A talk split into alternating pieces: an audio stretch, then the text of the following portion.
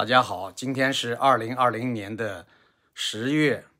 三十一号，也是十月份最后一天，是星期六。今天呢，周末跟大家聊一聊，呃，当年呢，在文革期间，贺龙被迫害致死。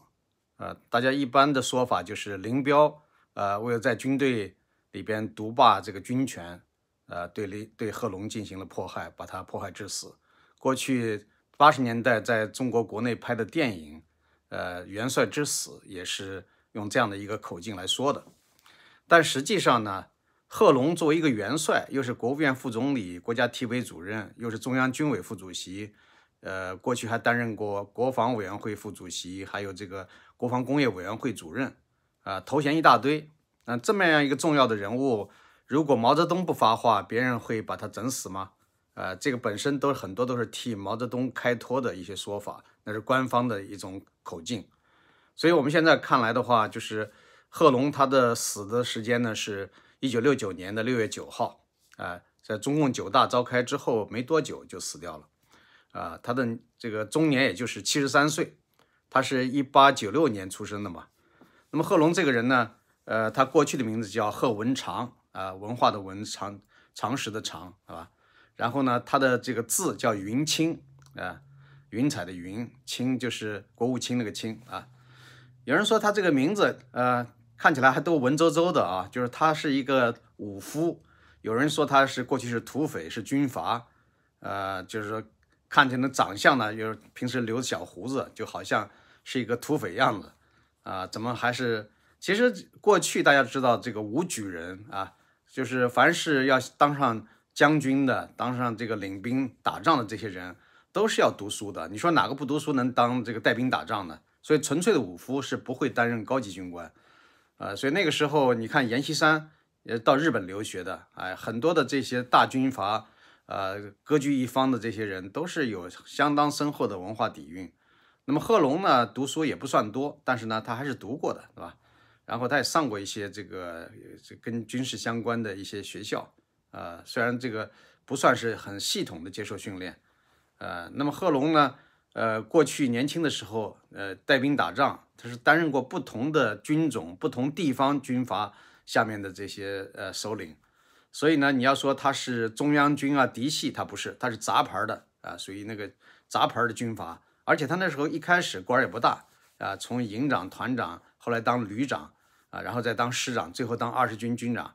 那么，当二十军军长的时候，参加了这个八一南昌起义。他作为八一南昌起义的总指挥，呃，有人说中共建军、解放军建军，啊，这个主要的创始人之一，那就是贺龙。啊，周恩来是作为前敌委员会书记，呃，是作为党的领导，但是军事上的最高领导人当然是贺龙，因为当时参加这个南昌起义的还有叶挺，还有这个朱德、叶剑英，呃，这样一大批这个军队元老，啊，那么后来都是。呃，如果活着的话，都当上元帅了。那么这样的一些人，呃，为什么当时的总指挥是贺龙呢？因为他二十军，二十军他有这样的一个兵力在那儿。虽然叶挺当时也是一个军长，但是叶挺的那个部队当时没有贺龙的部队实力那么强，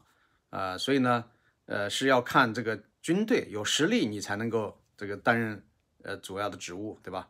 所以呢，他也算是为中共立下了汗马功劳吧。但红军时期他是二方面军的总指挥，对吧？大家想一想，红军一共就三个方面军嘛，第一方面军、第二方面军和第四方面军，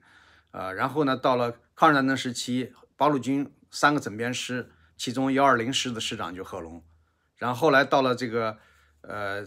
所谓的解放战争，实际上也就是国内啊二次内战，二次内战期间，他那时候呃一开始呢，贺龙是担任陕甘宁绥联防军司令，呃，然后后来又是西北军区的司令。啊，那么他跟彭德怀就是在这个分工上有一些这个不能不能够这个 在一起嘛，所以有点交错。后来西北野战军，后来第一野战军的这个负责人就是彭德怀。那么贺龙呢，有的时候是参与一些指挥，参与一些领导，但是他大部分呢是处于地方上的这个工作。后来呢，他担任这个西南局中共西南局第三书记、西南军区司令。然后呢，呃，一九五二年进京，以及。进京之后呢，他担任着国家体委主任，啊，那么这个后来呢，他又当了国务院副总理，啊，一大堆头衔，对吧？那么他这个过去在一九五九年的时候，一九五九年的九月，大家知道庐山会议之后罢免了这个彭德怀的这个国防部长职务，那林彪出任国防部长，啊，那么然后呢，军委呢加强一些领导，除了林彪以外，呃，这个身体啊，这个精力都比较旺盛的就是贺龙，所以呢，贺龙呢也就是呃等于是这个帮助协助林彪啊搞军队的工作，因为林彪身体不好。啊，但是正式的把日常工作、军委日常工作交给呃贺龙去主持，这是一九六三年的事儿啊，就是在那从一九五九年九月到一九六三年之间，差不多四年的时间，林彪自己呢，呃，可能更多的时间，他虽然身体不好，他是委托给别人，比如说罗瑞卿作为军队总参谋长，那罗瑞卿呢是管具体的事务，所以呢，他基本上啊，他还是遥控指挥的。到了一九六三年的时候，林彪可能那时候，呃，对军队的工作没有那么花，不想花更多的精力，呃，所以更多的日常工作是交给了这个贺龙。贺龙主持之后呢，很快就是到了一九六四年就搞军队大比武，啊，那个搞军队大比武主要是贺龙和罗瑞卿抓的。那么林彪呢是有点不高兴，当然林彪也不会是反对，林彪一直是提政治挂帅，对吧？尤其是在这个贺龙搞了大比武之后。呃，在军队中那个声望，在一度有些方面可能超过林彪啊，当然这是一个说法，呃，真正要想全面超过林彪也没那么容易的事儿。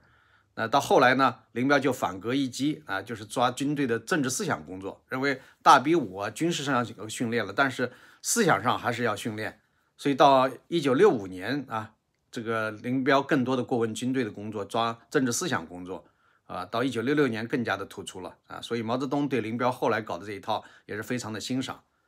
呃，那么那个时候呢，在贺龙主持中央军委工作啊，主持中央军委日常工作的情况下，他肯定是要过问啊，包括这个空军啊、海军啊、啊这个通讯兵啊、呃各个方面的军种、坦克兵，他都要管啊，对吧？他也都都要过问。到后来呢，就成了一大罪状，说贺龙有野心，说贺龙呢。呃，想搞自己的这种呃军队的嫡系，尤其是在文革初期，已经开始有了一些这个争权啊，这个各大军种都有一些争权的情况啊，比如说都是揭发批判嘛，就是揭发批判的，你批我，我批你，所以那个时候呢，在海军是苏振华跟李作鹏他们是针锋相对，在空军呢是吴法宪也遭到了批判，吴法宪又是司令又是政委，呃，那么后来呢，有一个叫陈军啊，就是陈。啊，成立的陈军，呃，就是千军一发那个军，陈军呢，这个在空军里面是副司令嘛。那陈军对这个吴法宪有意见，也是带头揭批。所以这样的话，就是呃，但是给人感觉这都是贺龙指使的，因为这些人呢跟贺龙关系都非常近。呃，还有一个呢，就是王尚荣，总参作战部部长啊，对当时的代总参谋长杨成武进行了激烈的批判。所以这些人都认为啊，就很多人都认为，就是这些人都是。呃呃，贺龙的这个亲信或者贺龙的喜欢的人，那他们这样的就等于是要想夺各个军兵种的权啊。这个消息反映到林彪那儿去，林彪就更加生气。呃，其实呢，林彪跟贺龙的关系在历史上有一些呃有一些结，这些怨是怎么结的呢？最早呢是这个叶群，叶群那时候一开始叫叶静怡，后来改名叶瑾。他到了延安以后，呃，就是当时林彪。刚从这个苏联回来，就是一九四二年初从苏联回来之后呢，因为他以前的夫人都分开了嘛，所以呢，他也想找一个对象。那刚好呢，就有人介绍，呃，他也看中了这个当时的这个叶群。那看中叶群以后呢，林彪就写信向他求爱。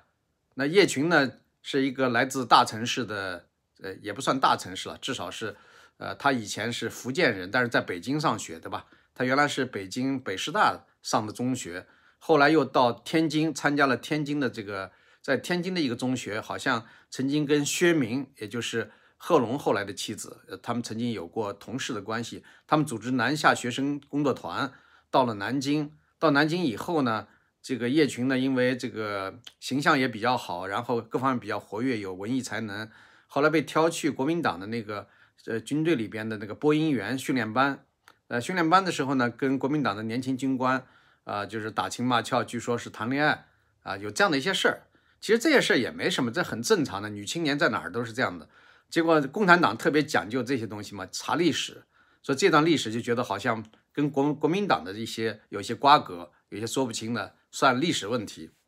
那么到了延安之后，其实没什么人知道这个事情，只有薛明和少数几个人知道，可能啊，那薛明呢，就是呃，就是一开始呢是贺龙啊，有人家要给贺龙介绍对象，就是这个西北局组织部部长叫陈振仁，陈振仁呢跟贺龙说，呃，这个有一个贺明，有一个薛明啊，薛明呢是跟这个叶群关系比较近啊。这个他了解他的情情况啊，就是要了解他的历史。为什么会说起这话呢？因为在这之前呢，就大家说，哦，现在听说林彪在追求叶群啊，闹得满城风雨。为什么会闹得满城风雨呢？是叶群这个人虚荣心强，他这个林彪向他求爱，他把信到处给别人看。呃，林彪当时是在延安非常有名望的青年将领，毛泽东也很器重，所以他这样子搞的话，就是让人感觉不好。那这话传到贺龙那，贺龙就说。说这种小知识分子就是说毛病太多，那你要是呃拒绝，你就直接向林彪拒绝；你要是想接受，你就要回应，就跟林彪谈恋爱。你看他为什么要把这个林彪写的信、求爱的信给到处给别人看呢？他觉得这个作风很不好。呃，他说要找人好好的批评批评他，教训他一下。这是贺龙说的话。那么当时西北局那个组织部长陈正仁就说说薛明认识这个叶群，可以让薛明去做这个事儿。然后呢，贺龙就见了薛明一面。实际上，陈志仁就是有意在拉媒，他也跟贺龙说了，说这个，呃，说这个叶群啊，长得还，呃，说这个薛明啊，薛明是天津人，啊，这个天天津的这个知识青年，很能干，后来又在陕北当了这个清涧县的这个什么，呃，参议员，又后来又当了县委的这个，呃，负责人，所以说这个他就介绍说，薛明这个人很好，你去借这个机会可以跟薛明见一见，聊一聊天。后来贺龙看了薛明以后，的确也觉得挺不错的。然后他就他是不能说我是来看你这个人的，他当然要说这个他来来的原因呢，就是希望薛明去找叶群去谈一谈，啊，让他不要再这样子在外面四处传播林彪给他写信的事儿。结果薛明去谈了以后呢，是代表组织嘛，所以呢理直气壮，一个方面批评了叶群，叶群很不高兴，啊，不高兴，这两个人就事情就算了结了，两个人就暂时。呃，没有再交接。到了延安整风的时候，那因为那个时候就是一九四二年、四三年，就是延安整风啊。那一段时间，当然了，就是要交代历史问题。这时候，薛明又找叶群说：“你应该把你历史上那些问题要向组织上交代。”啊，叶群不愿意，说：“这有什么好交代的？我也没干什么坏事啊。”其实叶群倒说的是实话，他一个作为一个年轻的女知识青年，也没干什么坏事，也没跟国民党什么有多深的渊源，对吧？但是呢，共产党就是讲这套这个啊，这个出身啊、背景啊、历史啊什么这些东西。然后呢，呃，薛明呢就不依不饶，就拉着这个叶群，呃，说要到组织上去说个清楚。组织上是哪儿呢？就是当时中央组织部副部长叫王鹤寿，啊，到王鹤寿那边去，啊，就一定要交代清楚。那薛明呢，到那就这个耍赖打泼，在地上打滚，就哭起来了，啊，觉得人家欺负他。那王鹤寿说这个事情呢，你光这样子说，你们两个人说我也听不懂到底怎么回事。然后薛明说我已经写了一份文字材料，已经揭发了他这个过去的情况啊，那你看一看我那个材料就明白了。那王鹤寿说好啊，那你们先回去吧，不要闹了啊，我看完材料再再说，再做决定。结果这么一个事儿呢，后来叶群不是跟林彪谈恋爱呢，那当然叶群也就写信告诉林彪了。林彪后来从前线回到这个延安的时候，就非常的生气。啊，他就骂他说：“老子在前方打仗啊，他们在后方来搞我老婆。”就是那时候，呃，因为是四二年七月一号，这个林彪就跟叶群结婚了啊。那么贺龙跟薛明呢是八月一号结婚，他们就差一个月。那么后来就结下了这个梁子啊。那贺龙当时也说了薛明，说你这个闹得太大了啊，没必要闹这么大。但是他们俩就结下这个梁子，对吧？那么贺龙呢，在历史上打仗。呃，毛泽东经常喜欢这个遥控指挥嘛。毛泽东是不管哪个重大的战役，毛泽东都直接呃拍电报，呃要求对方如何如何，按照他的部署去打。所以有的时候贺龙也挺反感的。有一次贺龙就在对身边的那些参谋人员、副手就说：“说这个毛大帅在后方摇羽羽毛扇，也不知道前方发生什么东西，就是瞎指挥。”这是一种抱怨。这种抱怨呢，当然后来有人把这话传给了毛泽东，毛泽东当然很生气了，啊。那后来呢？大家想想，这个，呃，过去老传统啊，中中国古代也是这样子。你这个战场上，假如说你是带兵的人，有这个军权，等到政权打下来，江山打下来之后呢，这些人基本上都要马放南山，让他们靠边儿，否则的话就是有一种啊不安全的感觉。所以呢，一九五二年，这个贺龙就呃去当体委主任了，就在军队他也没什么呃这个掌管军权的机会。但是后来，呃，到了一九五九年，不是当了军委副主席，然后到一九六三年，呃，负责日日常工作，军委日常工作之后呢，那当然就是实际实际掌握兵权。但毛泽东当时呢也没有说完全不放心，但是后来呃林彪呢对他有意见，然后其他人也有意见，那么反映到毛泽东那儿。到了一九这个六六年啊，六六年这个九月份以后，毛泽东有一次把贺龙约到这个游泳池啊。因为毛泽东经常喜欢在游泳池去接见一些部下，甚至接见外宾。那贺龙去了以后，毛泽东就说：“说外面现在反映你的这个情况很多啊，你要好好的要跟大家去沟通一下，要检讨。呃，因为当时这个传说什么这个所谓二月兵变什么什么之类的，说他是跟呃彭真，那时候彭真已经被打倒了，彭罗陆杨，说贺龙呢是作为彭真的军事后台，也组织二月兵变。”所以呢，贺龙听到这个话就很震惊，然后呢，那呃毛泽东就意思说让他找林彪去谈一谈啊。那林毛泽东就是把这种呃责任都推到别人身上，意思是说我跟你没什么，就是呃林彪跟你有意见啊。所以贺龙呢专门去找林彪，大概是在这个一九六六年的呃十月份去找了林彪去谈话啊。那林彪到林彪家，林彪也没有说什么东西，就是说呃贺龙说你对我有什么意见？啊，林彪说：“我对你没什么意见，只有一点点意见，啊，但是呢，说来说去呢，两个人话不投机嘛，就是表面上你叫说的时候，林彪也没什么可说的，但是后来在中央军委扩大会议上，林彪还是点了贺龙的名，啊，说贺龙到处伸手，在军队里边啊，空军、海军什么总参什么到处伸手，啊，然后毛泽东呢也是听信了一些人的说法，啊，对这个贺龙也是有一些呃看法，那么这后来呢？”这种情况下，在一九六七年一月，呃，贺龙的情况就非常的危险，红卫兵到处要揪他，有些人要把他抓起来，呃，可能就是生命都有危险。在这种情况下，呃，毛泽东让他去找周恩来。那周恩来呢，就是说，呃，既然是毛泽东让他来找周恩来，周恩来说，那你就在我这儿住着吧，啊，就暂时保护他。啊，实际上呢，周恩来立刻就告诉毛泽东说，这个贺龙现在在我这儿住下了，然后。毛泽东呢，可能也不太愿意这个直接下这样的指令。过了一段时间，这个冲击的力量越来越大了。呃，到了这个呃夏天以后，毛泽东呢就开始对贺龙这个发表了一些直接的这个批评言论，包括在一九六七年的八月份，呃，这个会见罗马尼亚这个军队的负责人的时候，呃，毛泽东直接就说了，这个军队里边有一些人啊是有一些问题啊，就是呃讲到了一些人啊，其中也提到了贺龙。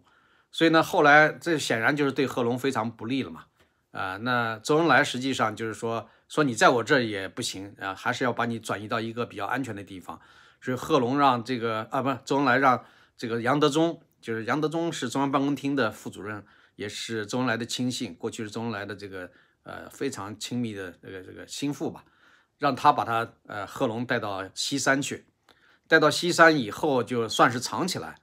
啊，但是怎么能藏得起来呢？当然，这些人要想整他，还是有很有办法整他的。到了一九六八年十一月，毛泽东说：“啊，贺龙啊，我也不要保了。过去还说，他跟贺龙谈话的时候，在一九六六年谈话的时候还说：啊，你有三点非常好啊，忠于党啊，就是对党很忠心，对敌人非常斗敌非常坚决，然后呃跟群众关系处得好，什么什么，就讲了他几点好的方面。但是到了一九六八年底啊，毛泽东那时候。不打算保贺龙了，啊，那么不打算保贺龙，仅仅差不多那大半年的时间，贺龙就被整死了。有人说是病了啊，什么糖尿病啊，什么折磨呀，不给水喝呀，那电影演得很夸张。但实际上，你想，一个身体非常强壮的人，在大半年时间就突然就死掉了，这个我觉得不是蓄意谋害是什么？呃，我觉得就是病的话也没那么快，他当时也没那么严重的病。所以这个置于毛置贺龙于死地的，肯定就是毛泽东啊！毛泽东只要不保他了，那就是发话，下面的人自然心领神会，就要把他弄死。包括周恩来也会会忠心忠实的执行毛泽东的这些指示所以呢，他不会保贺龙。后来的电影说，啊，周恩来如何保贺龙啊？说我来迟了，啊要伤心了，对着薛明哭啊，就是呃，表明这个多么关怀薛明啊。而且在贺龙的追悼会上，呃，当时这个周恩来鞠躬鞠了七次，别人的鞠三次，他鞠了七次啊，实际上是内心有愧疚吧？啊，其实到底是怎么回事？你是在毛泽东的授意下，周恩来干了坏事？我相信。因为当时这个党政军那些具体的日常工作，很多实际的执行都是周恩来执行，所以把贺龙那么快的弄死是毛泽东的这个授意，但是真正下手执行的，我觉得还是周恩来，不会是林彪，林彪不会去干这种事儿，因为当时有个贺龙专案组，组长呢是康生，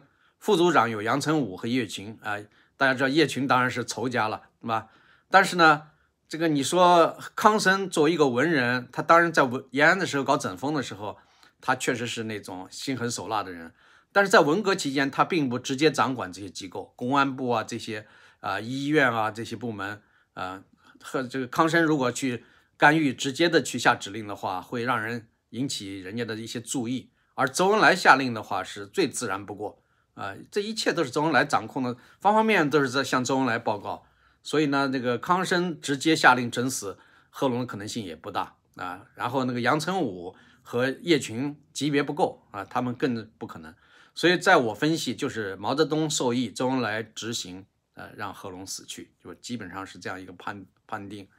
那么有人讲说是由于这个贺龙跟林彪争军权，呃，然后呢，毛泽东当然要站在林彪一边来支持林彪。啊，说是不得已的选择。其实，在历史上，毛泽东对贺龙也还是有自己个人的成见。啊，那么说起来的话，周恩来应该跟贺龙交情最深啊，在从八一南昌起义在一起合作。但是呢，周恩来并没有真正的去保护贺龙，所以后来官方的资料是那些渲染说周恩来如何想保住贺龙，结果没保住，那都是胡说八道啊，都是为他这个开脱。所以这个大概的情况就是这么一个情况啊。那么贺龙被整死之后，呃，大家想一想，到一九七四年，其实一九七三年的七一九七三年底的时候，十二月份，毛泽东就在一个会议上讲，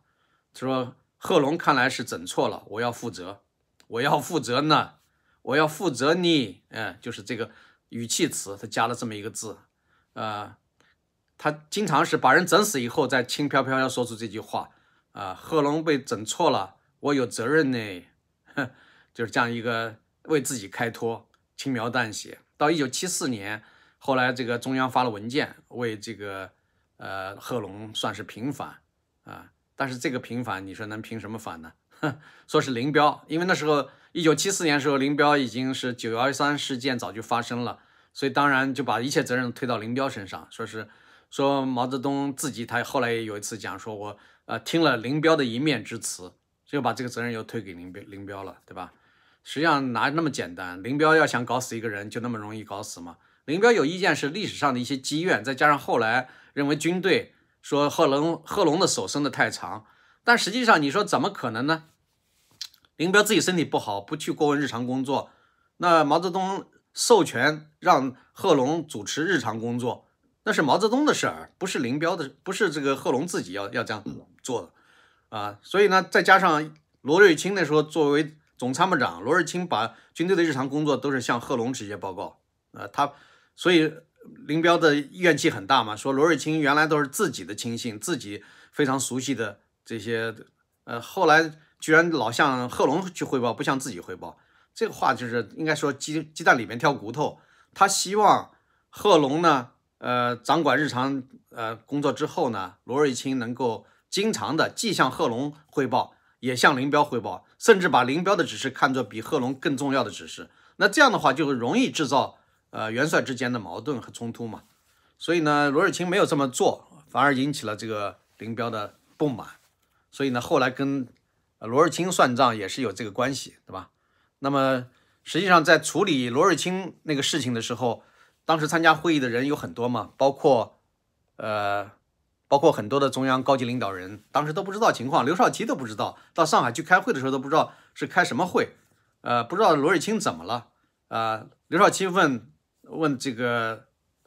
刘少奇问呃，问贺龙，贺龙说：“你都不知道，我怎么知道？”他们当时被蒙在鼓里，就是毛泽东当时在处理罗瑞卿问题的时候，其实对刘少奇、贺龙这些人已经不信任了，啊。所以大致是这么一个情况。好，我今天先说到这儿，谢谢各位。